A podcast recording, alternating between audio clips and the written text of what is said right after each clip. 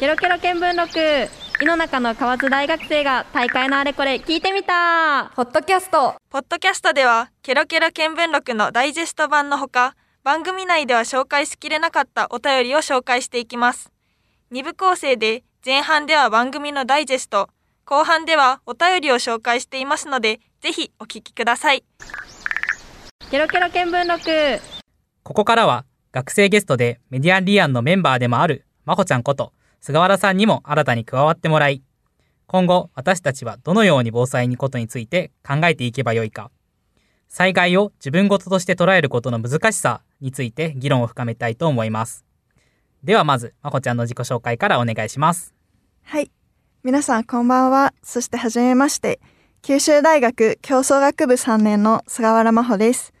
趣味はラジオと音楽を聴くことと早起きです。今は大学で気象学を中心に勉強しています。その中でも特に気象災害にも関心があります。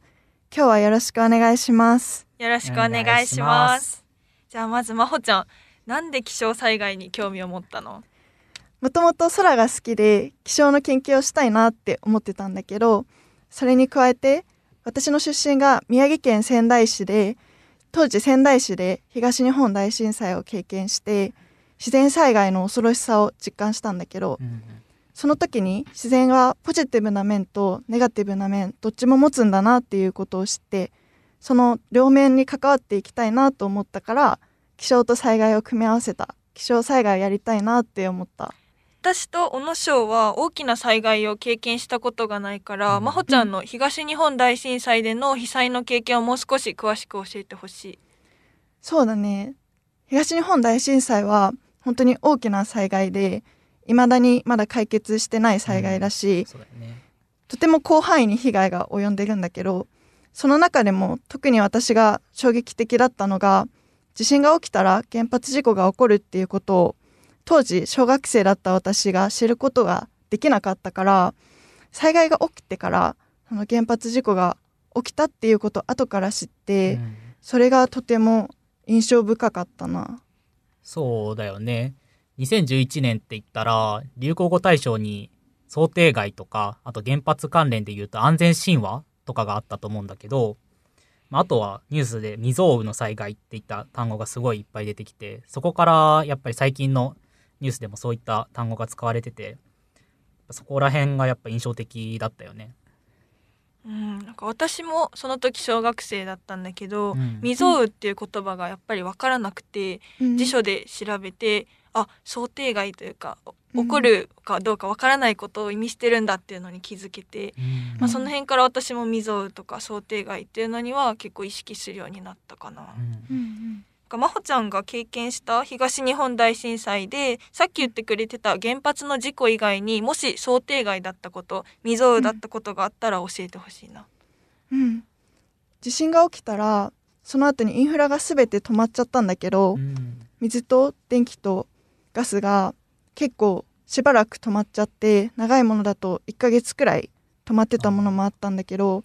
これまで当たり前だった生活が一瞬の地震で急にできなくなったっていうことが想像してなかったからその生活を受け入れること自体が夢のようというか、うん、あまり現実感がなかったな。そうなんだ。地震が来ることは想定できてたの？そうだね。もともと宮城県はその前にもいくつか大きな地震があったから地震が来るっていうことは分かってたから、うん、例えば棚が落ちないような固定する工夫とか物が落ちないような工夫とかそういった地震対策はできてたな。そうなんだ。過去からは学んでたんだ。うん。そうだね。今のその地震が来ることは分かってたけどみたいな感じと似たようなことは自分もあの九州北部豪雨の時に考えたことがあって、うん、自分の実家の近くに貯水池があるんだけどそこが豪雨の時にもし決壊したら自分の家が沈んじゃうっていうことは前からまあ、知ってはいたんだけど、まあ、幸いその時は決壊しなかったんだけど、もし決壊していったら、その時どういうふうに行動したらいいか、どう対処したらいいのかっていったところは、やっぱり想像できてなかったから、うん、なんかそこと通じるものを感じたかな、今聞いてて。力丸さんのお話でもイメージ想定っていうのは防災のキーワードだとおっしゃってたけど、うん、まあ、それができないから災害が起こった時の被害が大きくなったり課題だなって感じるんだよね多分。そうだね力丸さんの話の中だとやっぱりその防災の中で基本的な考えとして一番大事なのはやっぱり被害を減らすことが大事でそのためにイメージをしなきゃいけないよねっていうことがまあ何回も言われていたことだったかな。うん、そしてそのイメージするための例として避難訓練に参加したり電気を消したり、うん、近所付き合いを大事にしたりっていうことが挙げられていたよね。うん、うん、なんかそれはすっごい大事だなっていうのは感じるんだけどそれって難しくないっていう思いも少しあって、うん、私は防災についてしっかり考えたことないし身近に感じてないしまあもうぶっちゃけちゃうと興味もないっていうような、うん、あのタイプの人なんだけどだからこそこう近所付き合いをしてそれがどう防災につながるのか防災訓練をしたからといって、まあ、実際にどうやって活かせるのかがこうつながらない人っていうのは、まあ、私も含めリスナーさんにも多いんじゃないかなって思うんだけど、うん、どうなんだろう？確かにゆきちゃんみたいに災害についてあまり知らなかったりあまり実感が湧かなかったりするような人にも災害に興味を持ってもらうためにはそのための事前の段階っていうのが必要になるよね。うん、なんか私はやっぱり防災について考えたことないとか身近に感じてないからもうそもそも防災を考える前の段階、扉の前にいるような気がする、うん、けどなんか小野翔と真帆ちゃんはもう実際に防災について考えたことがあったり真帆ちゃんだったら被災したっていう経験があるから、まあ、次はこの明日起きたらどうしようっていう自分ごと化するためのハードルの前にいるのかなっていうような気がして段階が違うような気がしたな。うん、そうだよね、うん、そのまあ、興味を持つ前の段階と考えたことはあるけど自分ごとができてないっていう2段階があると思ってて。でまあその立場それぞれの立場があってその立場ごとにできることやらなきゃいけないことっていうのが違うから、うん、まあ、そこに関して考えていかなきゃいけないのかなって思うんだけど、うん、どうだろう？真帆ちゃんなんか考えてることある？うん。そうだね例えばそのイメージするっていうことに関して、うん、日常的に模擬体験が簡単にできるのかなって思ったんだけど、例えば道を歩いていて身の回りの危険性災害が起きた時のリスクっていうのを考えることはできるかなって思って川沿い歩いてたり海沿い歩いてたりしたらもし洪水とか津波が来た時にどうやって逃げるかとかどこに行って何をするのかっていうことは普段歩いて歩きながら考えたらいつ災害が起きても対応できるかなって思った。なあ。あなるほどね。それすごい大事だよね。普段からシミュレーションするっていうのはもうイメージっていう言葉ぴったりだと思うんだけど、うん、なんかそれはやっぱり真帆ちゃんぐらいのレベル、まあ、つまり災害を経験した人じゃないと、まあ、難しいのかなって思ってて、まあ、私とか、あまり身近に感じてない人にとっては結構ハードルが高いような気がする。ああ、そうだよね。一人でね歩いてる時とかはそうやって考えれる人は考えたら災害の、まあ、防災につながるとは思うんだけどまあ普段の学校帰りとかやっぱ友達と一緒に帰ることが多いと思っててそういう時にパッて思いついたとしてもそれを、まあ、言葉にしちゃったりとかするのはすごいハードルが高い場から浮いちゃうみたいな感じになるのかなって思ってて。うん防災について取り組むとか一緒に話して考えるっていう前に、まあ、そもそも防災について取り組むための環境っていうのが必要なのかなって思うね。ああ、うん、そうだねその今環境づくりっていう多分漢字の言葉が出てきたと思うんだけどそれについては前から考えたことがあってその学校で義務教育の時とかでもいいし、まあ、大学の必修科目でもいいんだけどそういったところで防災について学ぶ機会っていうのを与えてそういった機会を増やしてあげる。っていうことが、まあ、その日本全体の防災に関する意識の底上げにつながるんじゃないかなって思ってるんだけどどうかな？うんそうだね。確かに学校教育で防災を取り入れたら、うん、みんなが防災について触れるっていうきっかけ作りにはなるからいいと思うんだけど、うん、ただ義務にしちゃったら結局興味ない人って私も興味ない授業だったらテストのために直前に勉強してあとはもう忘れちゃうっていうことになっちゃうから義務にすると根本的に防災について考えたり実行したりすることはできないんじゃないかな。うん、私もそのタイプでテスト前に詰めるタイプだったから、うん、まあなんか防災訓練とか毎年するし大事だって言われるからこれは大事なんだろうなっていうのは思うんだけど、まあ、どこか他人事のような気がしてたから、まあ、義務教育で必ずやってくださいって言われたからといって必ずしも災害に対する取り組みを始めれるかっていうと、まあ、そうではないかなって思うんだけど、まあ、私みたいに身近に災害を感じてない人でもできること始めれることってある？私が思うのは普段やってることってもう防災につながってることがたくさんあるんじゃないかなって思ってて、例えばまとめ買いは備蓄につながると思うんだけど、うん、あらかじめ家の中に数日分とか数週間分の食料とか日用品があったら災害が起こって家から出られなかったりあまり外出して買い物することができないような状況になった時でも家の中で生活することができるなって思ったんだけど、うん、それに加えてあと階段を上るっていうことも防災につながるなって思うんだけど、ゆきちゃんと小野翔って階段使う？いや使わないね。いつもエレベーターでだってもう階段しんどいもんって思っちゃう。うん確かにエレベーターの方が便利だよね。うんでももし地震起きたり停電したりした時ってエレベーター使えなくなっちゃっていつもエレベーターで行ってたところにそういう状況になった時に行くために階段を使うしかないっていう状況になったら困ると思うから確かに。事前に階段使って練習しとくと心構えができるなって思った。うんなるほど自分はそのモバイルバッテリーが人より結構でかいのを持ってるんだけどそれ、うん、そういう風にモバイルバッテリーちょっと容量を大きくしたりとかしたら災害の時に携帯の充電が切れなくなったりとか切りにくくなったりとかするっていうのはあるし、うん、あとは普段から家でスリッパ履いてる人とかはいると思うんだけどそういった人はベッドのそばに寝る時置いとくだけで窓ガラスが割れた時とかにもう怪我しなくなるっていうのはよくテレビのニュースとかで聞いたりしたことあったよね。うん、そうだね。なるほど。じゃあ防災が他にも活かせるとか日常に関係するっていう場合はやってみるっていうハードルが低いのかな？うん、うん、そこに気づけるとね。なるほど。気がつかないうちに防災に取り組んでたっていうんだったら私もやりやすいかなって思ったし、うん、なんか2人の話を聞いて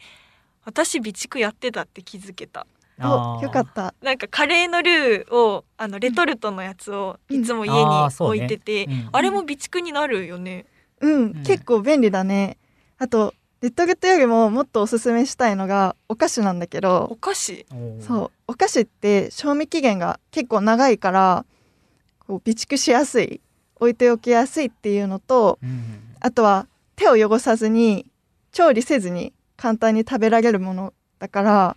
実際に私も東日本大震災の時に食事の時にお菓子にすごく助けられた経験があってあそうなんおすすめ。お腹にもたまるもんねお菓子だったら。いや面白いね。いやなんか2人の話聞いてるとなんか防災について考える扉っていうのをちょっと開けたような気がしたから、うん、次はなんか無意識的に防災に取り組むんじゃなくてもっと意識的に防災について考えたり取り組んだりしたいなってすごい思った。うん、うんそうだね。で、そこの扉が開けたら、まあ、今のその自分と真帆ちゃんの段階っていうことに多分なると思うんだけど、まあ、そういう段階に行ったらその力丸さんがおっしゃっていたような避難訓練に積極的に参加してみたり、まあ、災害に対して、まあ、さっき言ってたみたいないろいろ考えてみるといった機会を増やして知識も蓄えていくってことがやっぱり大事になってくるのかな。うん私はキーワードにしていきたいことがあって、うんうん、自然を正しく知って正しく恐れるっていうことをこれから心に留めておきたいなって思うんだけど、うん、私もともと空も含めて自然が大好きだから、うん、自然とたくさん関わっていきたいって思うんだけどでもやっぱり時には災害のような悲惨なとても影響力の大きいものも引き起こす自然だから、うん、普段から災害怖いから自然嫌いっていうわけじゃなくて自然は楽しいしいいこともたくさんあるけどでも時には他の顔も見せるっていうことを止めながらこれから気象についても勉強を深めていきたいから、うん、その正しく知って正しく自然を恐れるっていうことをキーワードに勉強しながら生活にも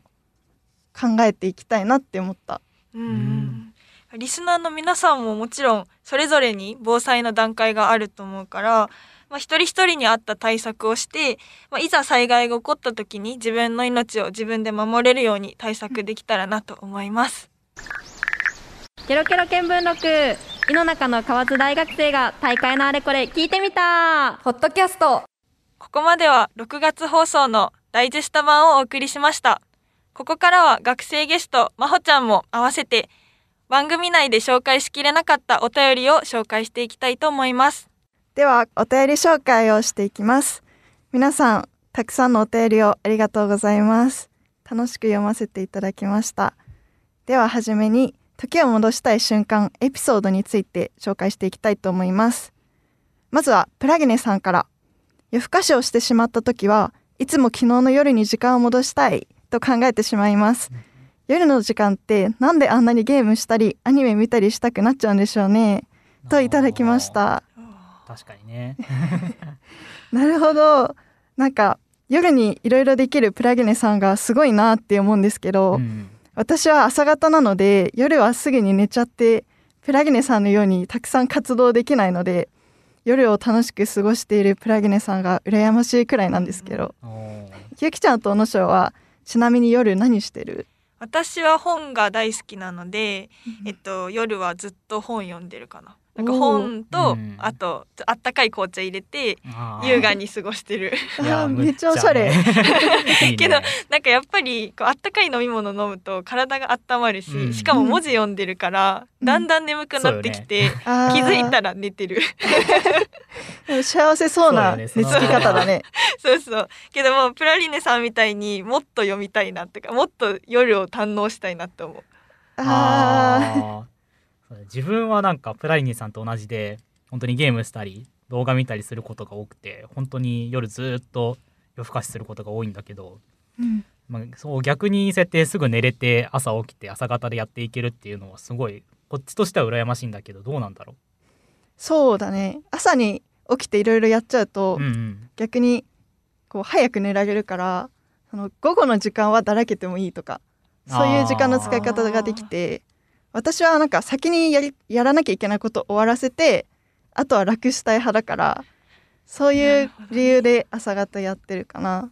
うんけど夜も夜で魅力あるよね。なんか静かで音ないから、うん、なんかやりたいこととか好きなことにすごい没頭できるような感じはするね。ねまあ、だからなのかなねずっと寝ら寝られずにやっちゃうっていうのは。あそれもあるかもね。うん、うん、なるほどね確かに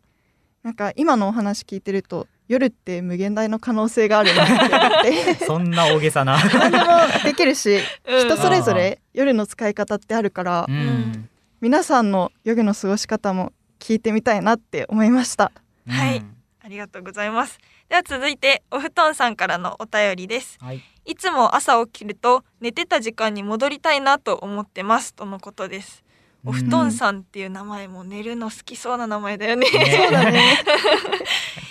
いいね。そうだね。なんか自分は朝一応強いなとは思ってるんだけど、それでもやっぱり余裕があると二度寝したいとかやっぱ思っちゃうから、そうやね。もう寝てた時間時間に戻りたいって思ってるのかなやっぱり。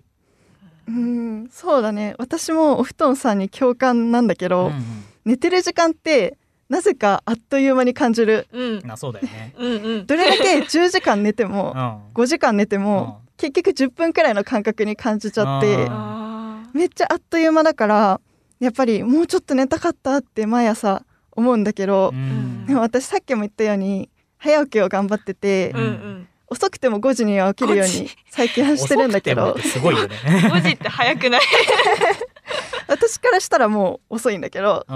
でもでも得意っていうわけじゃなくてあそうなんだ。そう頑張ってやってるから早起き頑張るコツとしては好きな曲を目覚ましにしてもう気分を上げてから起きるっていうことをやってるな。と友達に結構驚かれたのが私朝の目覚ましにはすごいうるさい系の曲をかけてて、い意外。めちゃくちゃ意外 めっちゃ強制的に起こしてる。ななんならクラシックとか聞いてそうね、ん。優雅な感じはまほちゃんするけどね。意外とそうなんだ。なんか私はそのなんかなんだろう。そう無理やり起こそうと思って目覚まし3つぐらいかけるんだけど、うん。へで6時に起きるって言って宣言して寝て起きたら8時とか、あそうそうそう、まあ、寝るの大好きだからもう本当に戻りたい、なんかホストンさんに共共感の嵐。そうよね。まあまあお父さんありがとうございました。じゃあ、えっと次のお便りいきたいと思います、えー次はパスカルさんから、えー中学校の部活が終わりに近づいてる頃力不足で出ることが少なかった公式戦に出ることができた時にコーナーキックで味方からのパスをもらってヘディングシュートをしたらとにかく必死だったために狙いが定まっていたいなくてゴールを決めることができませんでした。決まっていたら初ゴールが公式戦でのものとなった上にヘディングシュートしかもチームの大事な勝利に貢献できたのにと思うと今でも悔しさが色あせません。みんなでまたサッカーがしたいです。すごいね。な青春だよね。ね青春っていう感じするね。でしかもこのエピソードからパスカルさんの勇気がすごい伝わってくるなと思ってて。うん。このなんだろうなかなか出れなかった公式戦に出出れてもう嬉しい。その段階でもすごいなんか緊張とかもするだろうけど、うん。まあなんかピンチな時にゴールを狙ってチームの勝利のために頑張ったっていうのが伝わってきたから、うん。まあ私はそのピンチの時にそういう判断ができない気がするから尊敬する。これはすごいなって。ううん。んパスカルさんの思い出がとても濃くてうん。すごく充実した中学生活を送ってたのかなってうん。想像できたんだけど私は部活入ってはいたけどとても緩い部活だったからここまでの濃い思い出を部活で作ることはできなかったなって思うんだけどうん。ただ今大学生になって振り返ってみると中学時代とか高校時代って大学生ではもう味わえないうん。青春というか、何か違うものがねあるよね。ね。なんかやっぱりクラスとか部活とかそういう単位でみんなで頑張るっていう行事とかも含めていろいろあったからそういう思い出って大切だったし今でも心の中に残ってるなって思い出した。そうだよね。な自分はなんだろう。特に高校の時とかは本当に虚無な時間を過ごしたなってまず記憶がなくて。青春してた。いやーしてないんじゃない？多分。本当に部活も人数少なくて合唱やってたんだけど本当に一人でずっと歌わされるとかそんなに大変だったなって思い出ばっかで。本本当にそのパスカルさんみたいに、まあ、悔しいっては言ってたけどそれでもその悔しいも含めてやっぱり思い出だから、うん。そういった充実した学校生活っていうのが遅れててすごい羨ましいなって思ってたね。あそうだよね。しかもみんなでまたサッカーがしたい、うん、うんいいね。コロナで今できないかもだけど、ね。コロナが終わった時に懐かしいメンバーで集まって楽い、しんでいただけたらなと思います、そうやね。うん。では続いて番組本編でも取り扱っていた防災に関してお便りを募集していました、まずえっといちごシャーベットさんから対策どんなことしてますか？あじさいさんからは防災対策何もしていないので何すればいいか教えてください。松茸のつゆさんからは防災への備えはどのようなことをしているのか聞きたいです。とのことで、対策に関するお便りがたくさん来ていました。じゃあもうここは災害のプロまほちゃんに いっぱい聞こうかなと思うんですけど、どうでしょうか？私が気をつけてるポイントは、うん。まずはベッドと棚の位置は重要かなと思っていて、うん寝てる時に地震が起きたら起きてもし頭とかに棚が落ちてきちゃったら危ないからうん。そういう間取りには気をつけているかなっていうのと、あとは携帯の充電も気にしてるんだけど、うん。うん停電になって充電ができなくなったりあと実際東日本大震災の時に地震直後って電話が全然つながらなくて、うん。そうやってこうずっと電話つけたり消したりこうかけたりかけ直したりしてるとどんどん充電なくなっちゃうから、うん。私は必要な時に携帯を使えるようにあまり使わないようにしたり充電ちゃんと気をつけたりしてるかな。あとはやっぱり私がおすすめしたいのはお菓子の常備で。う、ん。これはもう普段から普通にお菓子を食べてるうん。から、家にあると思うしいつもよりちょっと多めに家に準備しておくといざとなった時にも安心かなって思う。うん。ちょっと充電は気をつけるわ。私 携帯の充電いつも20%前後でへそう朝から20%しかないみたいな感じだからこの間もモバイルバッテリー貸したもんね。そうそうモバイルバッテリーがないと多分もうダメな気がする。だからちょっと満帆にしてうん。日々生活しようかなと思います。うん。気をつけてください。素敵な対策をありがとうございます。はい。では次のお便りに行きます。次は秋の桜さんから。地域とつながりの深い旧大。万が一災害があった時の連携はどう展開されますかっていうすごい難しいね。難しいとこ来ましたね、うん。じゃなんか私は聞いたことがあるのは、うん。えっと九州北部豪雨の時にあの筑肥線っていう旧大から一番近い電車が止まっちゃった、うんでそれでやっぱりこう博多とか天神っていう中心街に帰る人だったり佐賀に帰る人が、まああの旧大付近に閉じ込められちゃって帰宅難民になったっていう話を聞いたんだけど、うん。なんかその時にこう旧大が何かしたかって言われると意外とそうじゃなかったみたいで、うん。まあ、なんか防災グッズとかもそそんなになかったみたいな感じだから、まあ、うん。旧大に頼りすぎるのも良くないのかなとは思うんだよね。ううんんでしかもなんかあの地域の方に聞いたのは、うん。なんか地域と旧大をもっと連携させて災害が起こった時に旧大と地域で一緒に頑張っていこうみたいなのをしようっていう話が出てるみたいで、なんか現在のこの地域近くの地域は、うん。えっと、公民館が避難場所らしいんだけど、うん。まあ、そこは、あの川が近くてあー。なんか地震とか災害の種類によっては大丈夫な避難場所だけど、そうね。ね。そうそう川が氾濫したりしたらうん。もうそこの公民館避難場所として使えないみたいな。そうそう。だからこそ旧大に力を貸してほしいっていうのはすごい声として聞いてきた。うん。確かに大事だね。うん、あなんかいいね旧大ってやっぱりその森というか山を切り開いてうんなかった場所にできたから、まあ、地域の人ともっともっとあの連携するというか関わっていいった方がいいまだまだねってうんまだまだ発展途上な感じはするね。う。うんん。じゃあなんか逆に私たち学生から旧大にお願いしたい何か災害に対する願いみたいなある？そうだね。今、うん、パッて浮かんだのは、あの、旧大って、あの、駐車場とか入るためのゲート、ゲートバーがあるんだけど、うん。それがもし災害の時に降りたまんまだったら、多分その、旧大の近くってお年寄りの方とか、子供連れの方とか多いから、車で避難したいっていう人たちが多いと思うんだけど、うんうんそういう人たちが、その駐車場を利用しにくいっていう状況になっちゃうと、うん。大変だなって思ったかな。あー確かにそもそも避難で旧大に入れなくなっちゃうもんねそうそうそうそ。そうっか。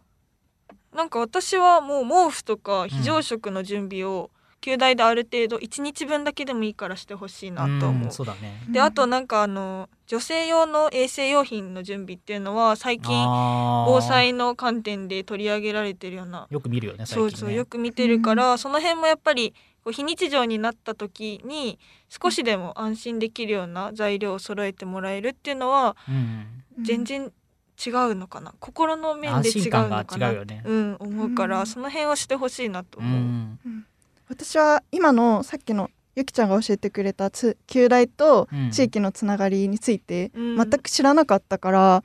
実際旧大が災害に対して何を行ってるのかっていうことを全然知らないなって気づいて、うんだからこそ旧大は災害が起きた時に何するかっていうのは分かりやすく教えてほしいなって思うのとあと簡単なことで言ったら非常口とかを分かりやすくこうなんか教えてほしい。な、もし大学にいたら私災害起きたら何何ができるかなって思ったら結構焦っちゃいそうで確かになんか。授業中とかにも焦らずに対応できるように教えてほしいなって思った。うん。なんかねあの最近初めて聞いてびっくりしたんだけど旧大のアンピックっていうあのメールが届くことがたまにあって防災関連の、ね、そうそうそう。メールだよね。なんか安否確認のメールをあの送ってくださいっていうのがたまに来るんだけどそこに避難訓練しますよっていう参加しませんかっていうなんかお知らせみたいなのがあったらしくて。へえ知らなかった私も。ねなんかびっくりしてそんなことやってたんだっていう。確かに。なんかその辺ね。知らせてほしいね。ねもうちょっとねちゃんとね。知らせてくれてるもうすでに知らせてくれてるからそれをもっとみんなが認知できるようなんうん。取り組みがあった方がねいい気はするね。んそうだね。どうだろう今ので答えになったかな木下さんの、ね、地域とはもっとつ旧大ながらなきゃいけないねまだねうん。私たち学生もねもっと地域に関わっていって、地域ぐるみで、さっきもあの番組本編でも言ってた防災に強い街っていうのうん。を旧大を中心にうん。できたらねできたらねいいね。いいなって思いますね。以上お便り紹介でした。たくさんのお便りありがとうございました。お楽しみいただけたでしょうか？ケロケロ見聞録は毎月第1日曜日の夜に放送しているので興味のある方はぜひ次回の放送も聞いてみてくださいねハッシュタグは番組名でもあるケロケロ見聞録です。ケロケロ見聞録ポッドキャストでした。Love FM Podcast. ラブ f m のホームページではポッドキャストを配信中。スマートフォンやオーディオプレイヤーを使えばいつでもどこでもラブ f m が楽しめます。ラブ FM.co.jp にアクセスしてくださいね。Love FM Podcast.